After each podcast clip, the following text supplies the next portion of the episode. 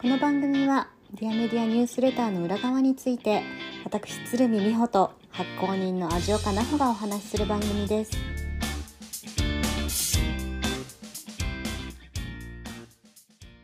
こんにちは美穂ですこんにちは、じおかです。さて今日もディアメディアニュースレターの裏側のお話をしていきたいと思います、はい。今日取り上げるのはオフィスは退屈、はいというお話です、はい。じゃあ今日もサマリーを教えてくださいはい。どこのサマリか。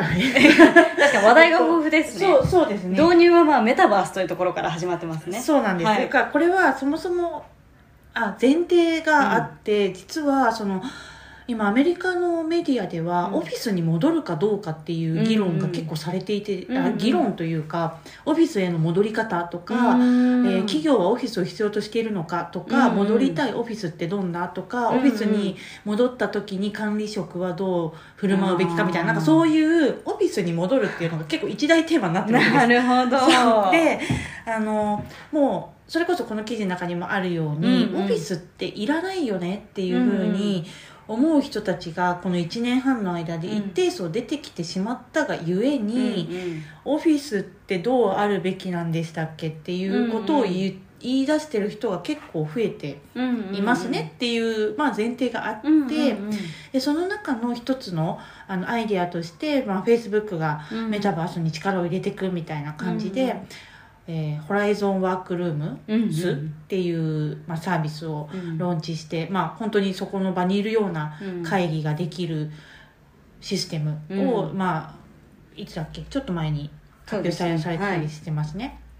でこんなふうにデジタル空間で集まるっていうことが、まあ、この1年半ですごいいろんな会社さんがうん。いろんなアイデアでうん。実現してきていてで、まあ、動物の森集まれ動物の森の中で会議をする、ああるんですね。そうそう編集あこんなのあるってこと。ただ単に動物の森の中で集まってる。そう。会議やってるってことですよね。そうそう会議やったっていうだけだと思うんだけどすごいまあまあまあそういうことも出てきてですね、うんでまあそういうふうな中でそのデジタル空間で集まるっていう時に、結構そのまあ、ズームミーティングでこうズーム疲れみたいなところがなぜ生まれるのかっていうとやっぱりこう表情とかが読みにくかったりとか、誰が何を見てるのかがわからないっていうような、あとずっと見られてる感じっていうのが疲れる原因になりますねっていうこううん。調査結果が出てたりするんだけど、まあ、それを、えー、と解消するようなサービスとかも出てきていて、うんうん。であとは、えー雑談ができるリンうん。あーデジタル上で雑談ができるサービスみたいなのもいっぱい出てきて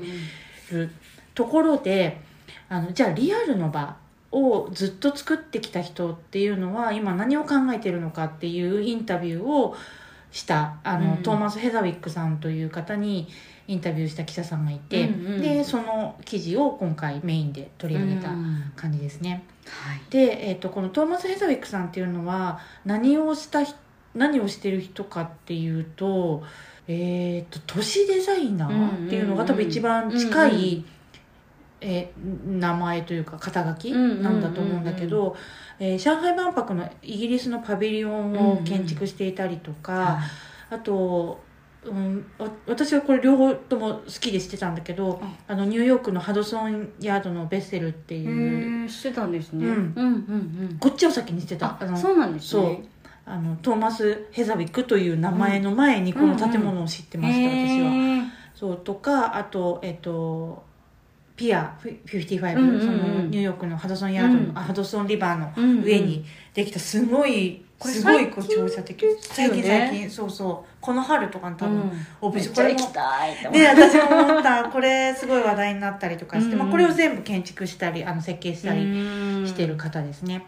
であのこの人が今何を考えてるのかと、でうん。彼はあのずっとコラコラボがすごい得意な人で、うん。こう自分の会社で200人ぐらいの大きいそうんうのん会社になってるんだけど、そこの中だけでやるんじゃなくてどこか他のデザインスタジオと組んでこれを作りますみたいなことをやるのがすごく得意な人うんうん。で、えっともう27年前に会社を設立してるんだけど、何が人々にこの場所に来たいと思わせるのかっていう命題に対して、うん。まあ、常にうん。あの一つの答えをその一つの建物に、を作るために出してきてるっていう人なんですね。で、えーパンデミックであの外に出なくなった時にあのもうキッチンの上でキッチンテーブルの上で全てが済む。仕事も済むし食事も済むし、買い物も済むし全部済むっていうような生活になった時にもう外に出る必要なんてほとんどないって。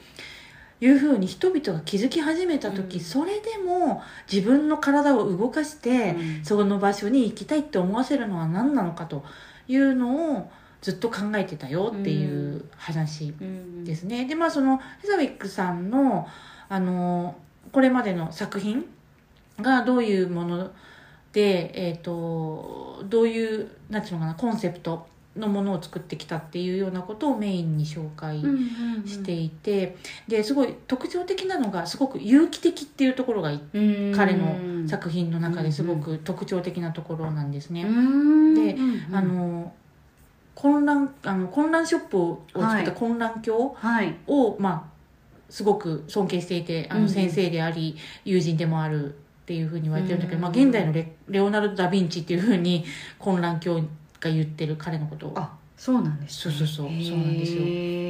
で、まあ、すぐに多分若くして結構あの自分のスタジオを立ち上げてやってるっていうところですね。でその、まあ、建築この、えー記事の中に建築環境に物質性と精神性をもたらそうとうん。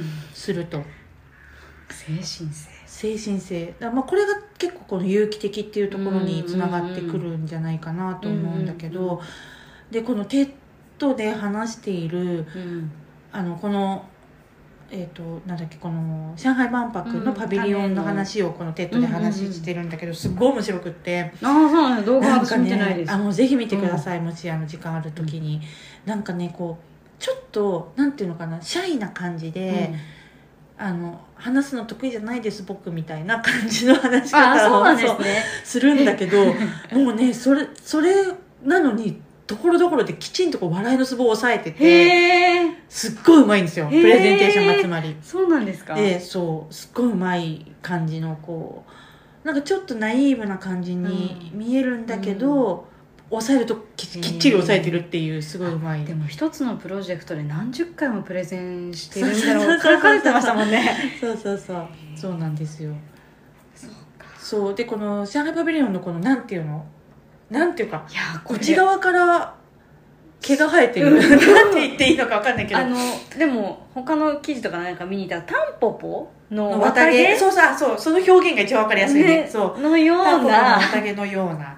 建物。建物。なんていうかね。日中はあこれなんかこうチューブになってて、アクリルなんですよね。そうアクリルになってこの先端に種が種あるんですよ。イギリスで取れる種が。すごいですよね。そう。でこの種が全部6万6千6万本。の6 0このチュチューブ透明なうん。チューブの先についてて日中はこのチューブを通って光が建物の中にうん。入ってくるし夜間は逆にこのひ建物の中の光がここから外に出てボワーンって光るっていう不思議な建物。でもまあこのためこれを見たいがために上海ちょっと行ってみたいなと思いましたね、うん。ね。あまだあるのかな？え？え？これでもだってイギリスのパビリオンだからえもう取り壊されてるんですかえねわかんない。あどうなんだろうね。あそう。そうなんですよ。まあまあそういうすごいね、面白い感じのやつとか。あと私すごいすごいこのあのヘザウィックさんらしいなと思ってすごい好きだったのが、この病院うんうん。を、あのマギーズセンターっていうがん患者のサポートを,、をするための、うんうん。まあ、施設。うんうん。で、まあ、ここでは患者とか訪問者の人がうんアドバイスや治療を受けるだけじゃなくって、えっと、敷地内には2万3000の球根と1万7000の植物があってそこからも癒しのパワーをもらおうと、すごい。はい、そういう気持ちになる、まあ、すごいやっぱり温かい感じの、ねうんうん。な中身も木の、そうですうん木をねふ、んだんに使ってて、曲線が美しかったり、うん、なんか病院ってさ、うん。ひどいところだと本当になんかとコンクリートで無機質な無感じ機質で機械がたくさんあって、ね。ピーピーピーピーいろんなところで鳴っててでしかも詰め込まれてるみたいなうん感じがするところも結構あったりすると思うんだけど、なんかやっぱここのマギーズセンターのあの見え方っていうのすごい植物が多くて、うん緑も、うんそうですね。建物の中にも外にも。すごい多くて、この写真だけ見るとまさか病院とも思わない、ね。最近のなんかクリエイティブうなんうん。スタートアップの、ねオフィスっぽいよね。オフィスっぽい感じが。ゆったりした作りでね、うんうんうん。そう。であのーまあそうやってこう彼があの何をこのなんていうのか場所は場所であって、なんかただの場所じゃん。うんうん。でそこにこう命を吹き込むとか心のこもった場所にするためにはうん。どうしたらいいのかっていうのを、うんまあ、一つ一つのプロジェクトで考えていって、うんでやっぱその子供の頃に不毛で非人間的な公共の場所を見てどうしてこんなものが建てられてるんだろうって いつも思ってたっていう。子供ながらにそれ思うって結構な子供ですよね。でもやっぱさ、うん。家の中はあったかいじゃん、こうその家族のパーソナリティっていうかさそれがか。その人たちの好きなものだけが置いてあるスペースだから、うん。やっぱり人間的だし、うん。すごく有機的で変わってくどんどん変わっていくし、うん。うんうんあったかいけど公共の建物って機能重視で作られてるから、うん。っていうのを子供がの方が感じるんだろうねきっと。なるほど。つまらないなみたいなふうに思ったんですねそうなんじゃない？で不毛で非人間的っていうふうに言ってる。そう。でここにあもう彼が大人になっとて、で見落とされてた機能があったと。でうん。それは何かというと感情ですと。うん。で、まあ、感情も機能だっていうふうに言ってるんだけど、うあのなんでアートギャラリーに行くとあれだけ人々がどんどんどんどん驚いて、うん。すごいアーティスティックな感情か体験をするのに、うんその芸術的な驚きっていうのはあのゴミセンターとか公共の建物とかないんだと。なぜそれを組み込まないんだっていうところを,、をまあ、すごい根本的な彼のあり方として、うん。あの仕事のあり方として持ってるっていうところですね、うん。で魂のこもった心のこもった建築物にするっていうところをやってってるよっていう記事、うん。なんですけどうん。うん。まあ、魂のこもった建物うん。とか、あ魂のこもったデザインの心のこもった場所でいやそれはまあすごくシンプルに愛のある場所にするっていうことなんですよってことをインタビューの中で彼は答えてるんだけど、うん。じゃあそれって何っていうところ。でまあ私はそれはすごい人とのつながりで、うん。その人がつながることによって創造性が加速するってうんいううん場所のことを指すんじゃないかなと思いましたというニュースレターを書きました。うん。私はこの最後の奈穂さんの締めくくりがとっても好きです。どれですか、なんかその人とつながるためには感情が必要になってっていう、うん。結局愛の場所って愛のある場所ってそういうことだよねっていう。う、んうん、あそうそう。でうん。それでなんかさやっぱリアルに合わないとねとか言うじゃん、うん。まあ人間の脳の機能的にさ、うん。あの情報処理というかその受け取れる情報量として直接会った方がたくさんの情報量を受け取れるから、うん。そうですね。あのそれはそうなんだよね、うんうんうん。あの伝わるしあの伝わってくるものも多い、っていうのはそうなんだけどでもなんかその場所に愛があればなんか本当に別に2次元であろうが3次元であろうが、リアルであろうがなんか何でもちょっと同じかなと思う,、結局そこに人は来たくなるっていううんのがあるかなと思うから、うんなんかその愛があって安心感があってっていう場所にしようってうん誰かが思う、思うだけで多分そこはそうなるんだだよねって思います、なるほど。はいその思い続けるのがすごくあれですね大切ですね。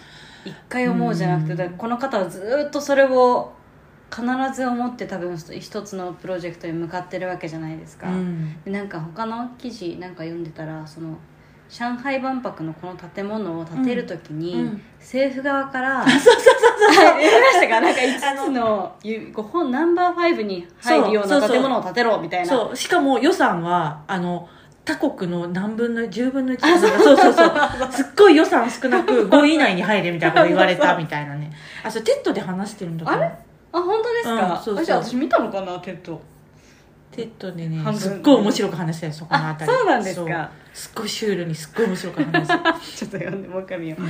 えうん。でもそうやって言われても自分を貫いてそうね。あれを立ててるってことじゃないですか、うんうんうん。そうだようん。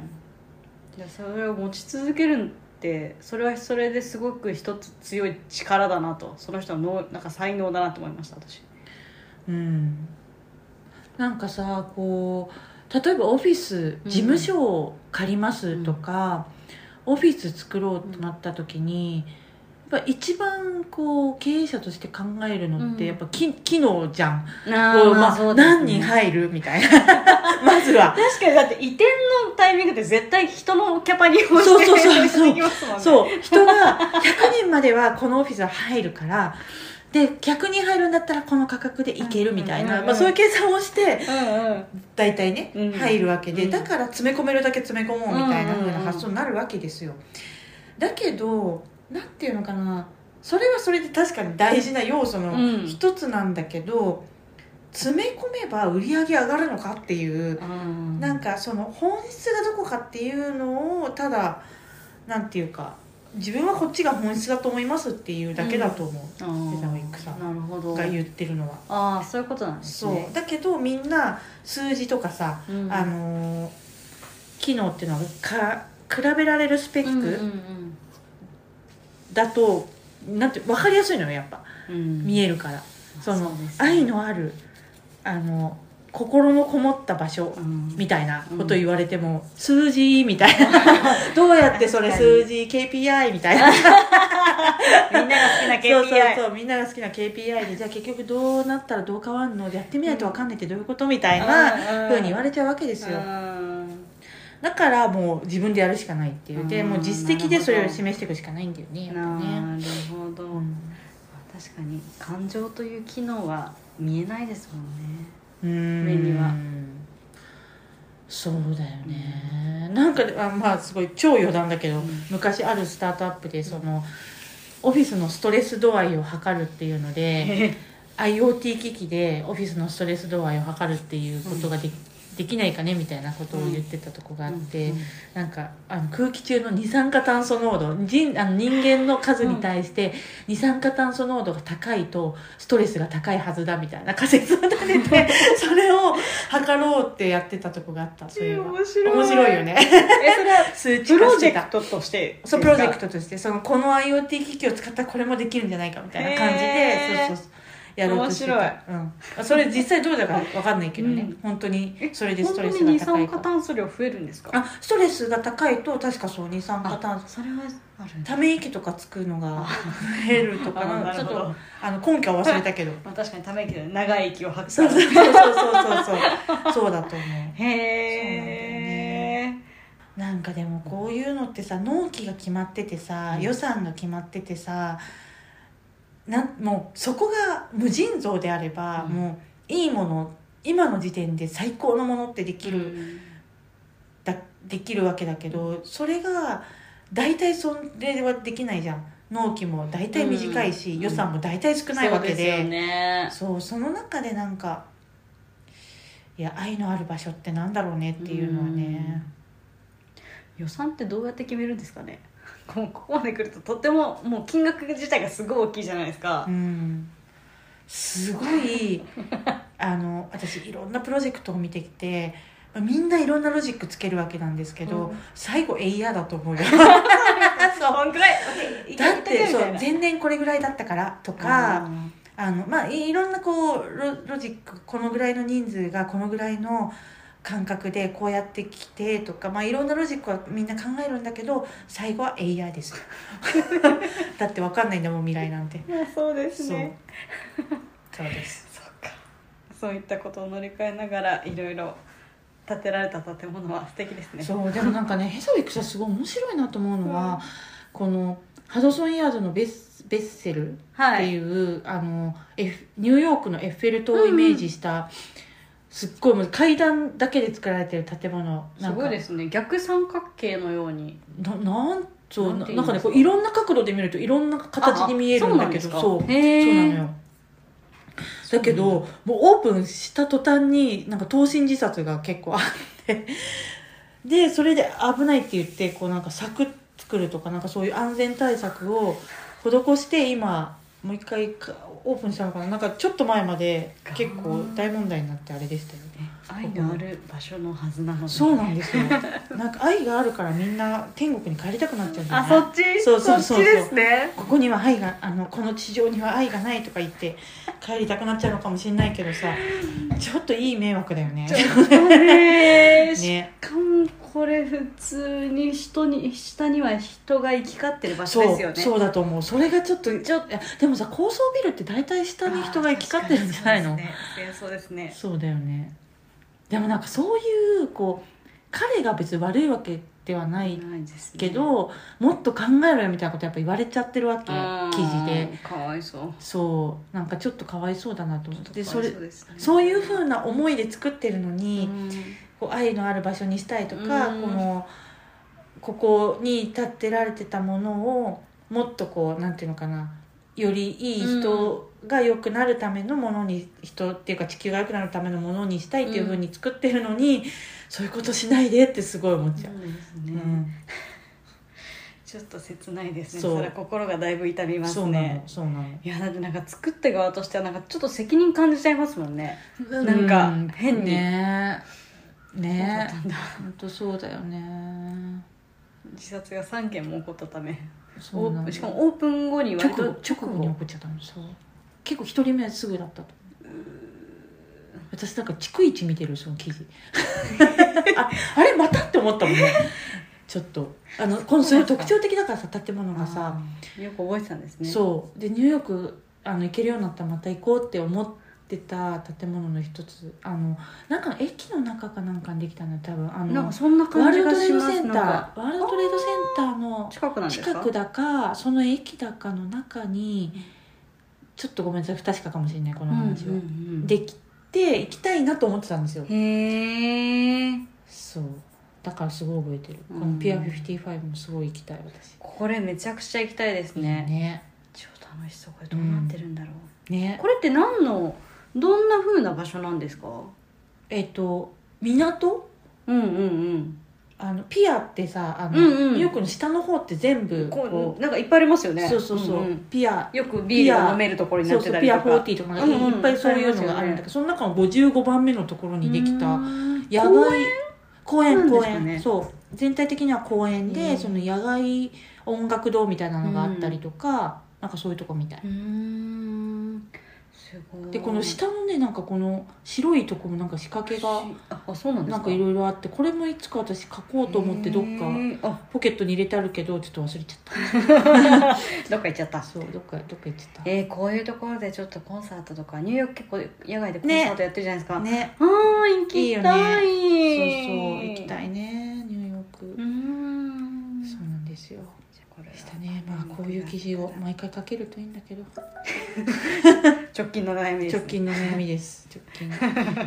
今日のニュースレターがちょっとダメダメだったので 落ち込んでいる。そんな味わかの？心の声でした。このニュースレター楽しかったもんな書くのあやっぱそうだったんですそうね楽しかった。へー。すごい。もうねやっぱまあ楽しいと長くなりがちなんだけど私。でこれもねかなりいっぱいね,、そうだね。いろんなだってこれ5記事ぐらい組み合わせてくれてませんか？まあでも建物ゴッドだったらもっとですね、うんもっと。今私フェザーウィックさんで一括りにしたんですけど、うん。この中でさんでそのぐらい。そうですね、うん。読んだのはもうちょっと読んだ。私だから一番初め読み始めはメタバース系のそのなんだろうバーチャル世界だとか、うんそういった、話に飛んでいくのかなと思ったら、うん。あれめっちゃ現実世界の建築の話だと思って、集まるって意味では一緒だから、うんそうですね、うん。でどうやってつながりを作るかっていうのはねう、ん。同じだから。まあ、うん。そのツールとかうん。あの方法がね違うだけで、結局そこのハードルって一緒じゃんと思うんだよね。うん。うんなんかその心理的なハードルだったりとか、誰かと仲良くなる時のその仲良くなり方みたいなのってさ、うんうん。仲良くなる人とはどうしたって仲良くなるからね。そうなんか同じかなとも思うし、うんそうそう。そこに愛があればつながるんじゃないですかね、うん。ということが言いたかった。はい。でも本当になんか全て愛なんですね。ってやっぱりいつも奈穂さんのニュースレターを読んでて、うそうだね、ん、愛があると 愛が愛があるとっていうか愛しかないんだよね本当は。うん。だからそれをちゃんと意識してみましょうねみたいな感じ、うん本当は愛しかないから、うん。それを意識してみたらいいんじゃないっていう、うん。でも愛の声はちっちゃいんですよね。ああうん逆逆。エ逆ゴの声が大きいの。ああだから、あちっちゃいわけじゃないですねそうそう愛ちっちゃくないちっちゃく。エゴが大きい、あそうそっちにそっちの方が派手でうん大きいから目を引かれがちっていう。確かに。分かりやすいんですよね、うんそうなのそっちの方が。そうなのなるほど。つい気がいっちゃうんだよね、そっちにね、愛を見つけながら。そうですね。はい。今週も過ごしたいなとはい。思います。はい。それではまた。また